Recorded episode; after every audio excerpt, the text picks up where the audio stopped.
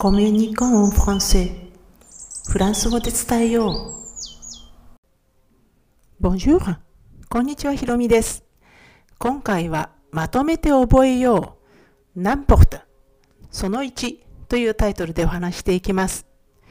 えー、シリーズフランス語版星の王子様のフレーズをやっているんですけれども、これの第31回でナンポルトウというフレーズを扱いました。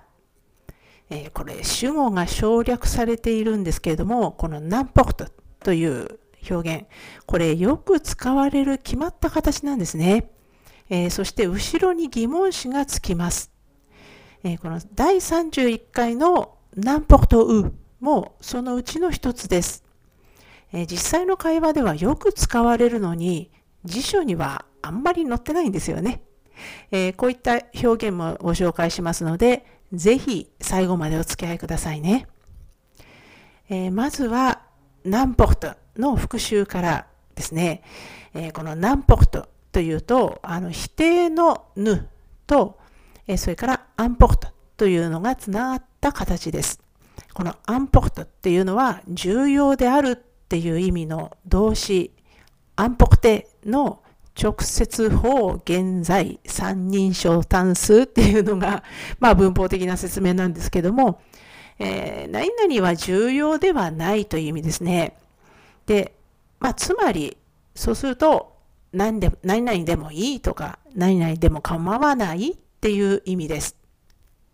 で、シリーズフランス語版星の王子様のフレーズでは、ナンポルトの後ろに来る他の単語も扱ったんですね。で、ここでまとめてシェアしたいと思います。えー、なお、あの説明欄には、あの今回お話しする単語をご紹介した回への、もうこのポッドキャストのリンクを入れておきますので、よろしかったら参考にしてくださいね。えー、ではまず、うですね。これ第31回で先ほどからもあの扱ったという話してるんですけども、このうの意味はどこです。で、南北とうの意味で、これがどこでもですね。えー、そしてその次はケルですが、これ第25回で扱いました。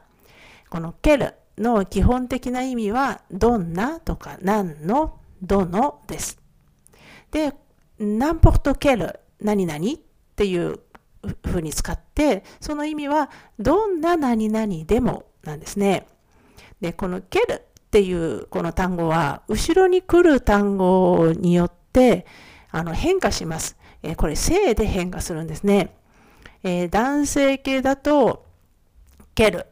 まあ、この L2 つのケルなんですが、えー、女性系だと L が2つ、U がついつくようになります。えー、例えば男性系の例としては、何ポトケルアニマル。何ポトケルアニマル。どんな動物でもということですね。あの、この動物というアニマルが男性系なので、えー、この男性系のケルがつきます。えー、そして女性系としては、ナンポトケルフレー。ナンポトケルフレー。で、どんな花でも。こちらもやはりフレーが女性名詞なので、えー、これはあの L、が足された形のケルになって、えー、どんな花でもっていう形になります。で、この場合、あの男性系、女性系、ケル、あの、スペルは違うんですけれども、発音は一緒です。えー、そして、えー、3つ目がクワという単語。これ第35回で扱いました。このクワは、えー、疑問代名詞のくの強制形というのが一応文法的な説明で、意味は何？なん？ですね。えー、なんぽとくわの意味は何でもです。